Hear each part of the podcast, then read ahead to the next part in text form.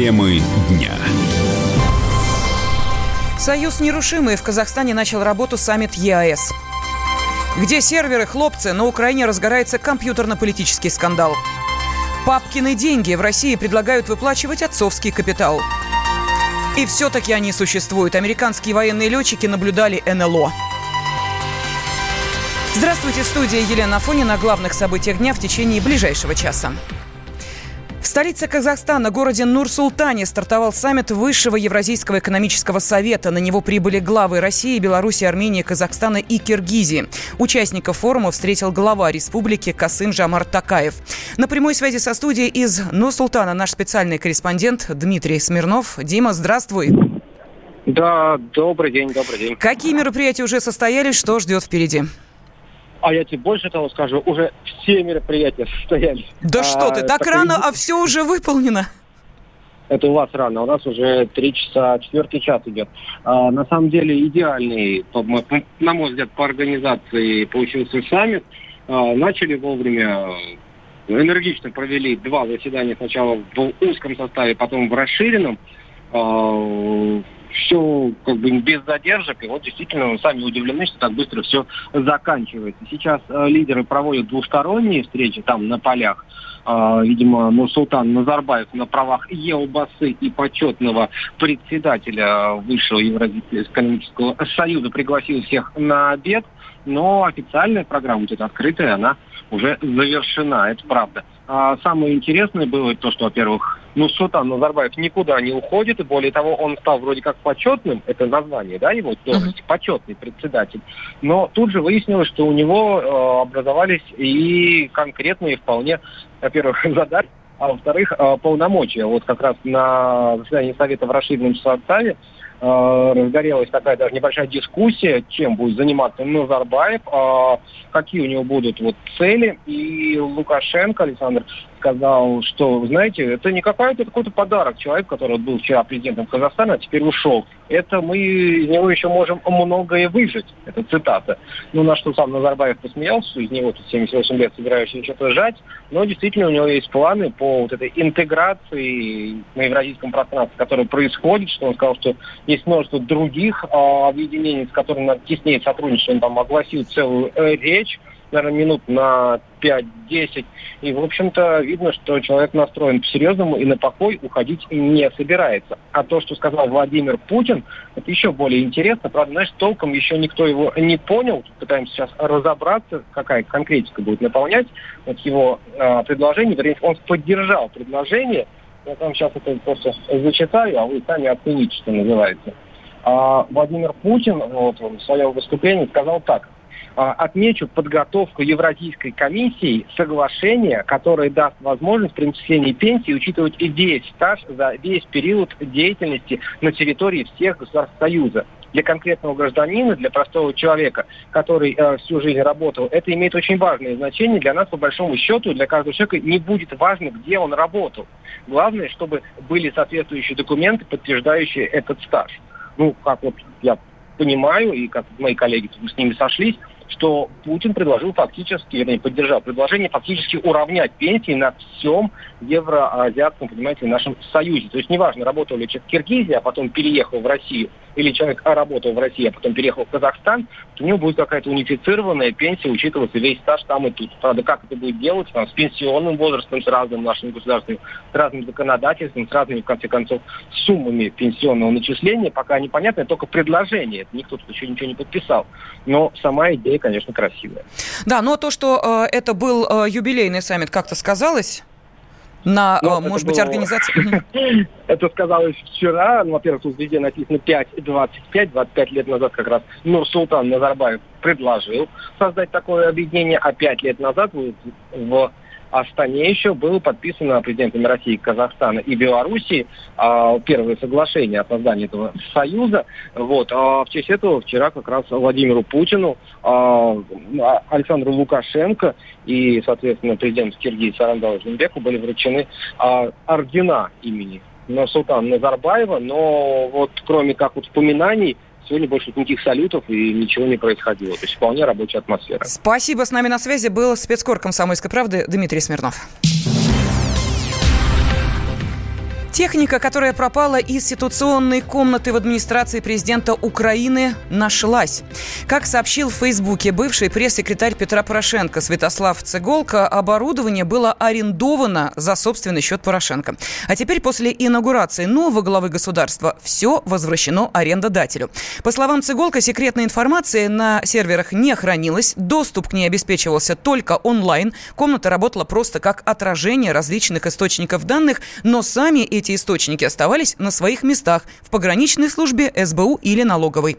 Во вторник новый секретарь Совета национальной безопасности и обороны Украины Александр Данилюк сообщил, что серверы секретной информации исчезли. Он записал видеоролик, на котором видно, что ситуационная комната пуста.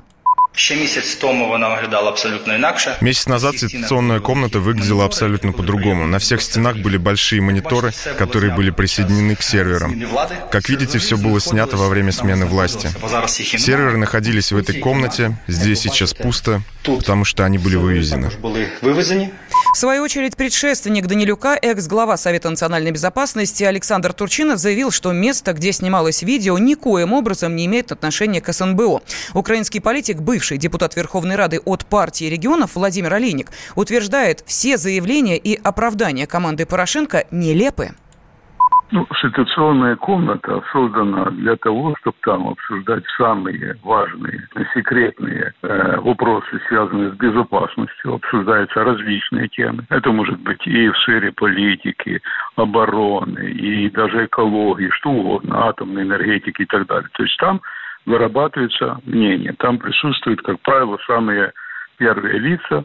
В основном это члены Совета Безопасности, которые обсуждают эти темы. Понятно, что комната оборудована, соответственно, защитой, но и, безусловно, есть там техническое обеспечение. Что меня удивило? Это дурдом какой. Вы представляете себе? Это техника в аренду полученная. Собственник кто отдавал? Что там понаставили и так далее? Ведь такая техника должна быть приобретена, сертифицирована, проверена, опломбирована железно. И ни влево, ни вправо. Никто даже не имеет права подойти. Они нам вдруг заявляют, вы знаете, вы тут в аренду взяли? У кого? У китайцев, американцев. У кого вы взяли в аренду? То есть я так понимаю, что там слушали все и всех. Второе. Она отдана в связи с чем, какой-то договор должен быть, да, кому она отдана. Там же носители есть. Все фиксируется в администрации президента – все фиксируется, и видео, и это, и хранится на всякий случай. Это собственность должна быть сертифицирована, абсолютно проверенная с точки зрения безопасности утечки, потому что так можно и жучков понаставлять, и Сейчас обсуждают разные версии, куда могла пропасть техника. При Порошенко в этом здании работали американские представители, рассказал специалист по проблемам безопасности и кризисной ситуации, бывший офицер СВР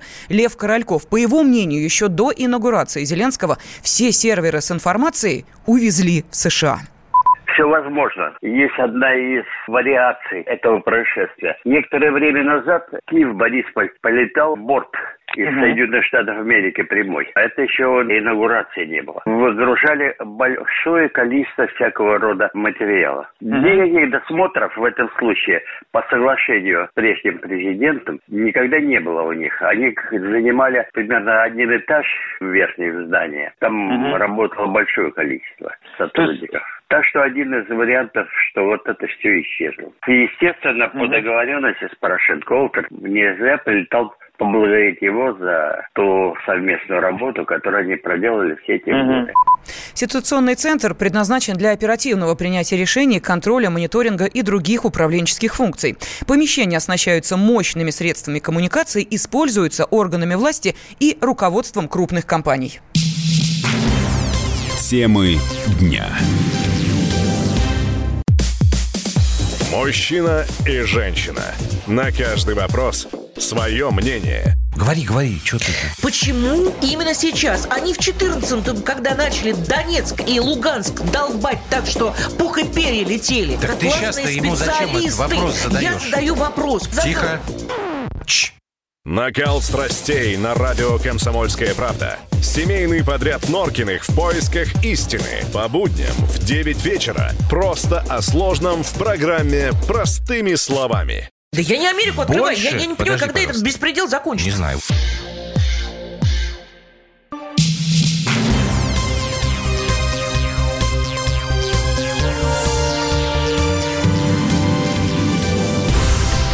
Студии Елена Фонина мы продолжаем. Ученые внимательно перечитывают протоколы ВМС США, опубликованные в «Нью-Йорк Таймс». Они могут претендовать на научную сенсацию. Американские военные летчики утверждают, что видели НЛО. С лета 14 по март 15 года они наблюдали странные летающие объекты почти ежедневно. Юрий Кораблев тоже прочел статью и попытался разобраться, где же там истина. Когда о летающих тарелках пишет такое солидное издание, как «Нью-Йорк Таймс», деваться некуда. Хочешь не хочешь, начинаешь верить в инопланетян. Газета опубликовала видео, которое предоставили пилоты ВМС США. Они утверждают, что видели над Флоридой НЛО. В ролике зафиксирован сам неопознанный объект, а также слышны переговоры летчиков, обсуждающих увиденное. Их показания были запротоколированы, и на этом основании составлен официальный документ. Уточняется, что прежде были рассмотрены разные версии появления НЛО, в том числе государственное испытание секретных беспилотников.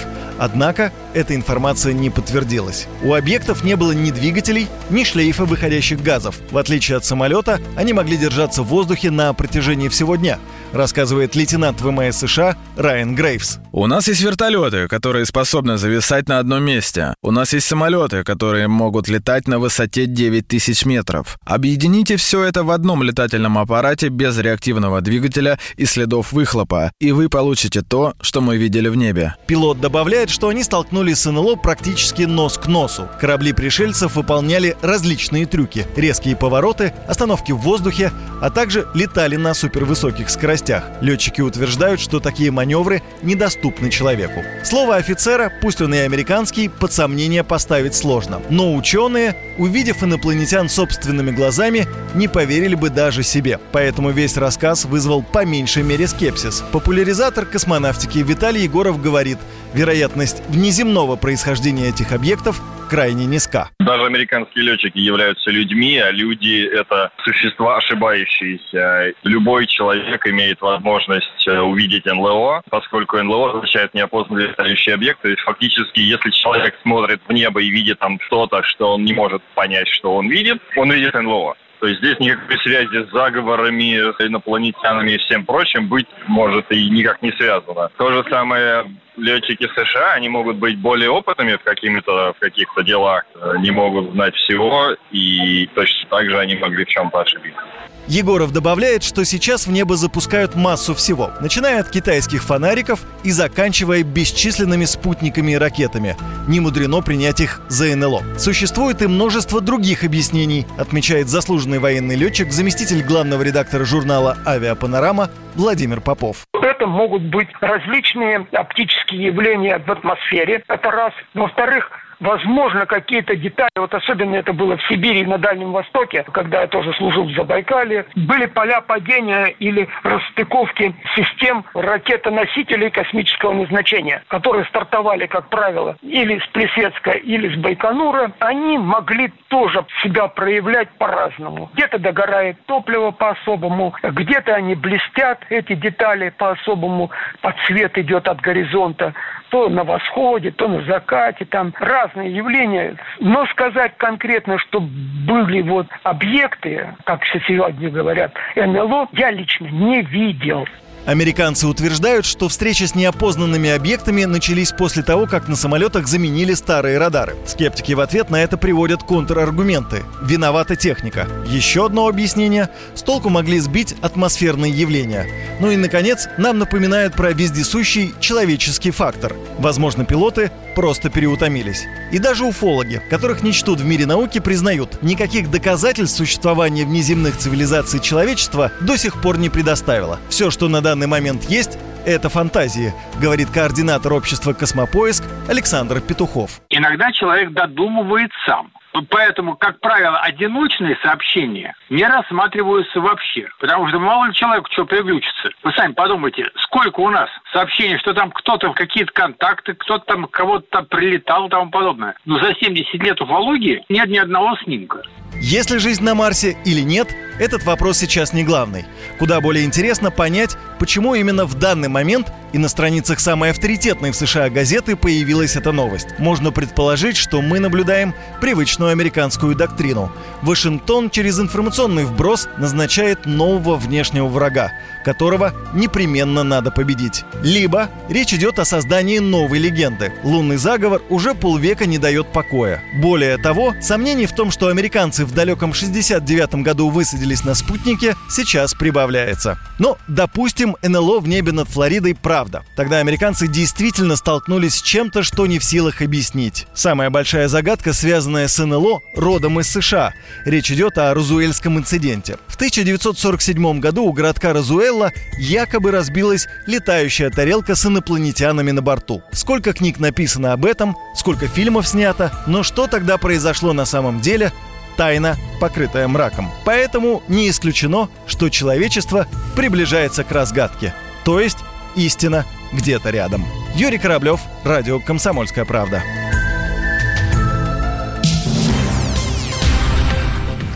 Менее чем за сутки новый клип Ленинграда собрал 2 миллиона просмотров. Перед прощальным туром группа выпустила видео на песню «Кабриолет». В ролике снялась телеведущая Алла Михеева. По сюжету ее героиня – невеста, готовящаяся к замужеству. В день свадьбы она просыпается после бурного девишника от звонка жениха. Быстро собирается, садится в машину, и тут-то и начинаются приключения. У автомобиля в буквальном смысле сносит крышу. Михеева переодевается и красится прямо в машине и продолжает мчаться, не обращая внимание на прохожих и дорожные знаки. А вот успеет ли она на свадебную церемонию или нет, смотрите сами. Солнечная пляж ласковый.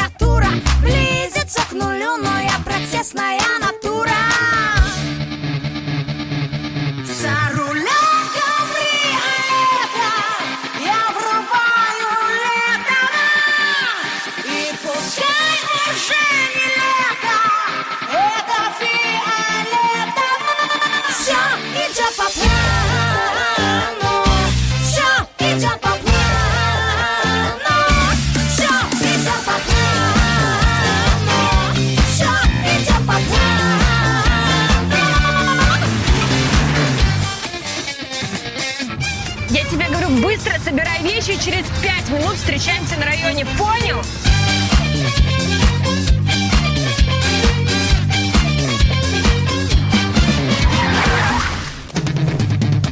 Это Омский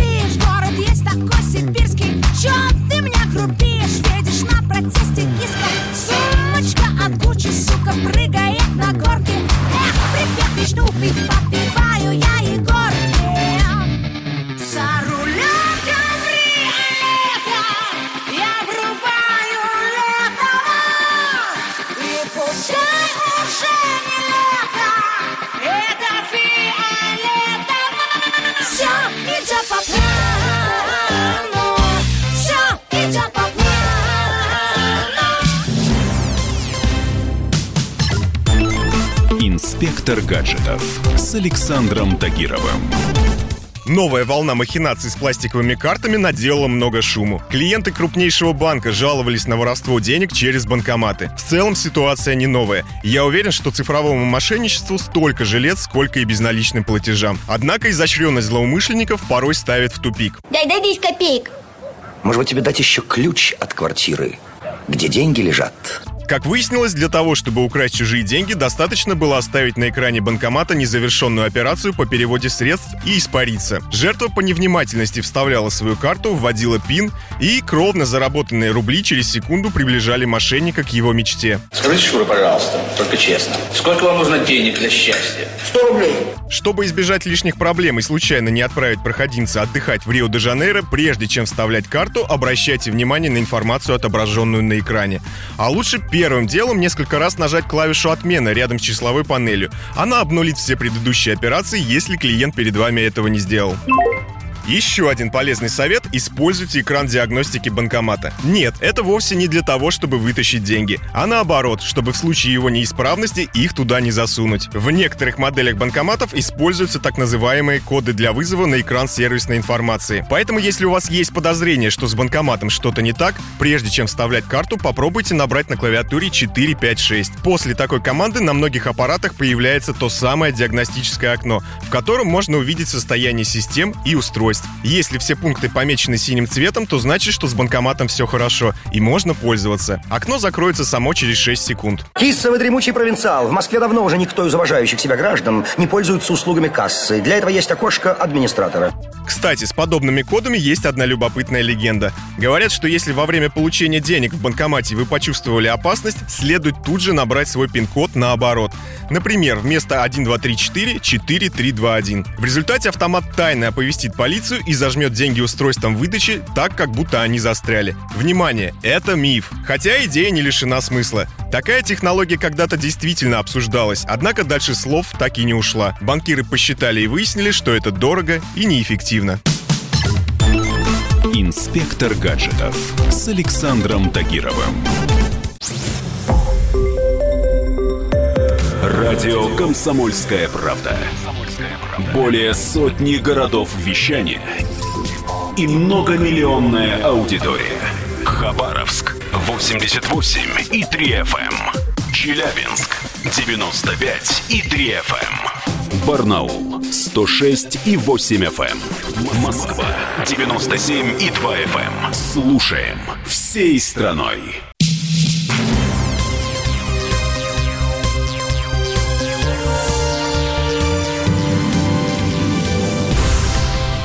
Студии Елена Фонина мы продолжаем. Минтруд не получал предложения о введении отцовского капитала. Об этом сообщили в пресс-службе министерства.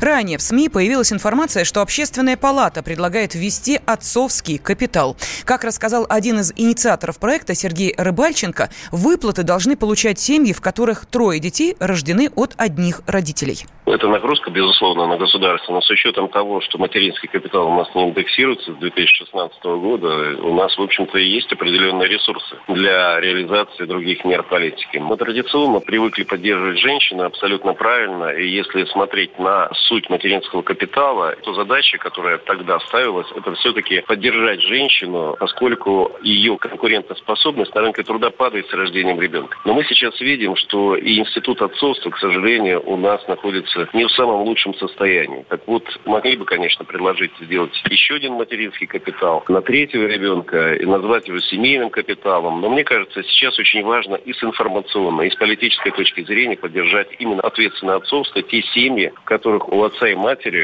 рождены трое детей в законном браке. Это как раз крепкие, устойчивые многодетные семьи. Помимо финансовой поддержки, он будет еще и нести ценностную нагрузку. То есть поддерживать устойчивую многодетную семью. Даже если отцовский капитал введут, это никак не отразится на уровне рождаемости, говорит эксперт Общероссийского народного фронта Александра Марова мы, получается, оказываем поддержку полным семьям, где есть мама, папа, дети, соответственно, больше возможностей семьи зарабатывать, обеспечивать там свою семью, ну, вообще вкладывать какие бы то ни было ресурсы, тогда как вот, например, одинокие мамы, которых тоже много, у них гораздо меньше таких возможностей, а эта мера поддержки к ним относиться не будет. Но, с другой стороны, смотря в каких целях, видите, это делается. Если это делается с целью поощрить полные семьи и официальные браки, ну, наверное, в какой-то степени это сработает. Если это делается как бы с целью повышения рождаемости, то это делается другими механизмами. Эта мера совершенно точно не про это. Если это делается там с точки зрения просто как мера поддержки, да, дополнительно для семей, ну почему бы и нет? Не так уж много наших семей избалованы разносторонней поддержкой, чтобы говорить, что прям не надо всего этого. Ну, люди будут рады, которые это будут получать. Но с точки зрения как бы вот государственных выгод, рождаемость повысится или еще что-то, то здесь, конечно, безусловно, надо рассматривать это все отдельно. Сейчас в России действует материнский или семейный капитал. Справка. Программа материнского капитала – это форма господдержки российских семей с детьми. Ее ввели с 2007 года при рождении или усыновлении второго, третьего и последующего ребенка. Сначала сумма мат-капитала была 250 тысяч рублей. Каждый год она индексировалась, а с 2015 года размер не меняется. Сейчас это 453 тысячи 26 рублей. Воспользоваться сертификатом можно только один раз и только на определенные цели.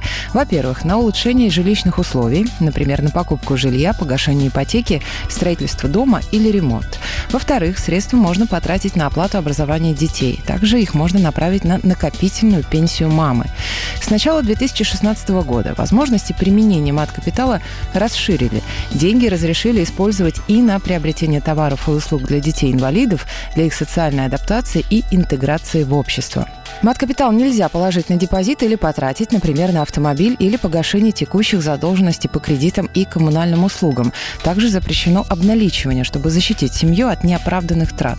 Однако есть право получить наличными 20 тысяч рублей на любые расходы, для чего необходимо обратиться в пенсионный фонд по месту жительства и подать заявление. Основная цель мат-капитала – повысить уровень рождаемости. Именно поэтому сертификаты не выдаются за первого ребенка.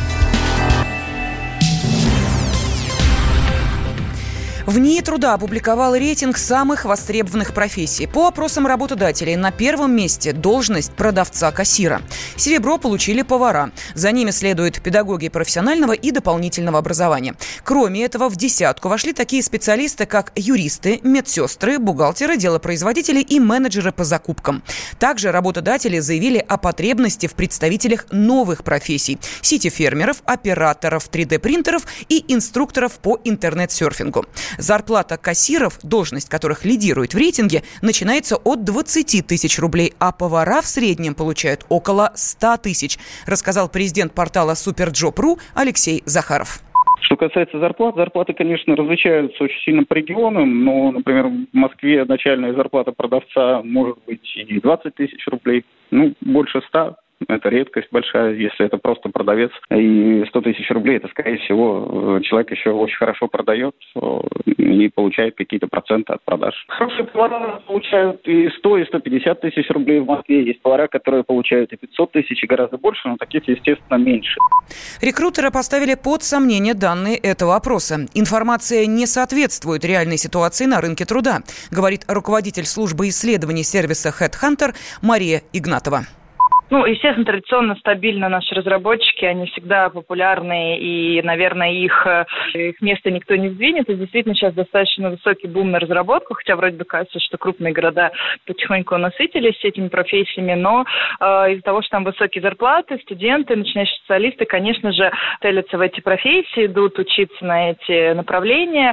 Сфера продаж обычно представлена э, более верхнеуровневой позиции, обычным там sales-менеджером, да, то есть key account менеджером, то есть это скорее офисные менеджеры по продажам, там может быть небольшой оклад, но достаточно высокая премиальная часть, это тоже обычно подкупает э, кандидатов. Сейчас еще на фоне там тренда автоматизации, да, очень много страшилок на тему того, что э, скоро исчезнут там бухгалтера и так далее, то есть немножечко это тоже влияет на наших кандидатов, э, поэтому сейчас мы видим, что э, кандидаты стали заботиться о своем образовании, и очень многие э, занимаются обучением в направлении управления продуктом, то есть продукт-менеджеры, проект-менеджеры тоже сейчас начинают набирать оборот. Мы видим э, востребованность дизайнеров, э, особенно э, сейчас модная профессия UX-дизайнер.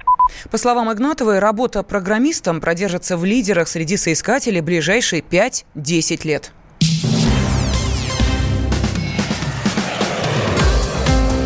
Путевые заметки с Ольгой Медведевой.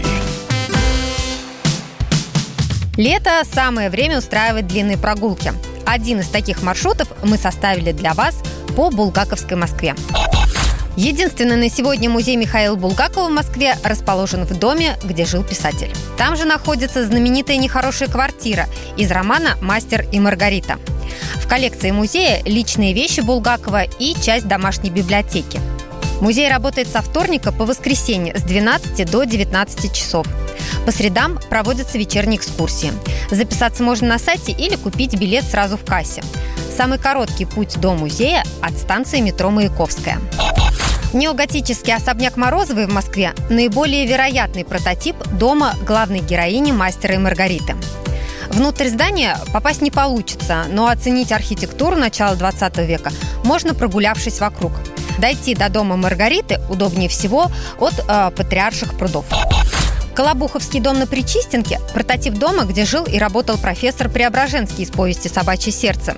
Это любимое место московского дворянства и архитектурная сокровищница столицы. Стоит пройти по Причистенке от станции метро Кропоткинская до Зубовской площади, чтобы посмотреть на старинные особняки, доходные дома и московские усадьбы. В 1930-е годы Воробьевы горы были городской окраиной. В булгаковском романе здесь происходит прощание мастера Маргариты с Москвой. Отсюда открывается прекрасный вид на город. Стоит дойти до смотровой площадки ради панорамного вида. Добраться сюда можно двумя способами. Пройти от метро «Университет» через парк МГУ или от метро «Воробьевы горы». В зоологическом музее при МГУ работал Владимир Ипатьевич Персиков из повести «Роковые яйца». Эксцентричный профессор, чье научное открытие привело к катастрофе. Музей занимает 13 место в мире по размеру зоологической коллекции. Он открыт со вторника по воскресенье до 18 часов. В четверг работает до 21 часа. Как и во времена Булгакова, Патриаршие пруды – одно из лучших мест Москвы. Недалеко отсюда роковое для Берлиоза место, где Аннушка разлила масло. Все помнят этот эпизод из романа «Мастер и Маргарита». Прогулки по Булгаковской Москве лучше всего строить именно отсюда. Неспешно прогуляйтесь вокруг патриарших прудов, дойдите до дома Маргариты, а потом зайдите в музей Булгакова. Полный путеводитель по всем местам отдыха в нашей стране вы найдете в проекте «Отдых в России» на сайте kp.ru. Путевые заметки с Ольгой Медведевой.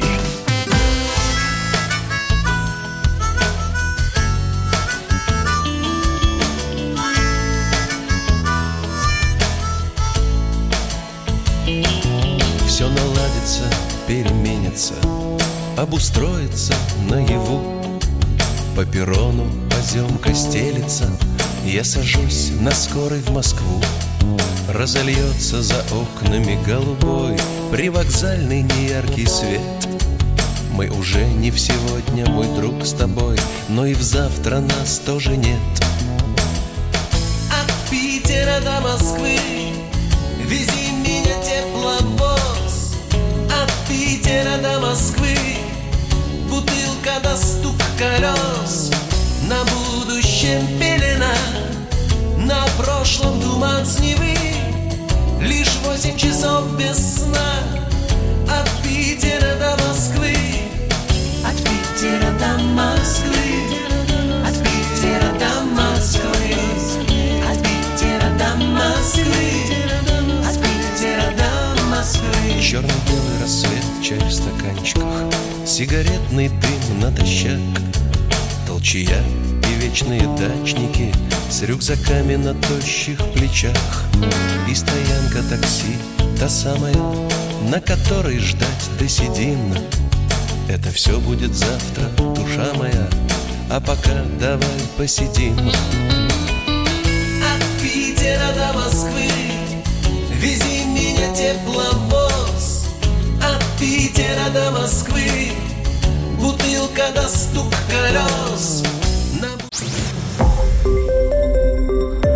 Радио «Комсомольская правда». Более сотни городов вещания и многомиллионная аудитория. Челябинск 95 и 3 FM. Керчь 103 и 6 FM. Красноярск 107 и 1 FM. Москва 97 и 2 FM. Слушаем всей страной.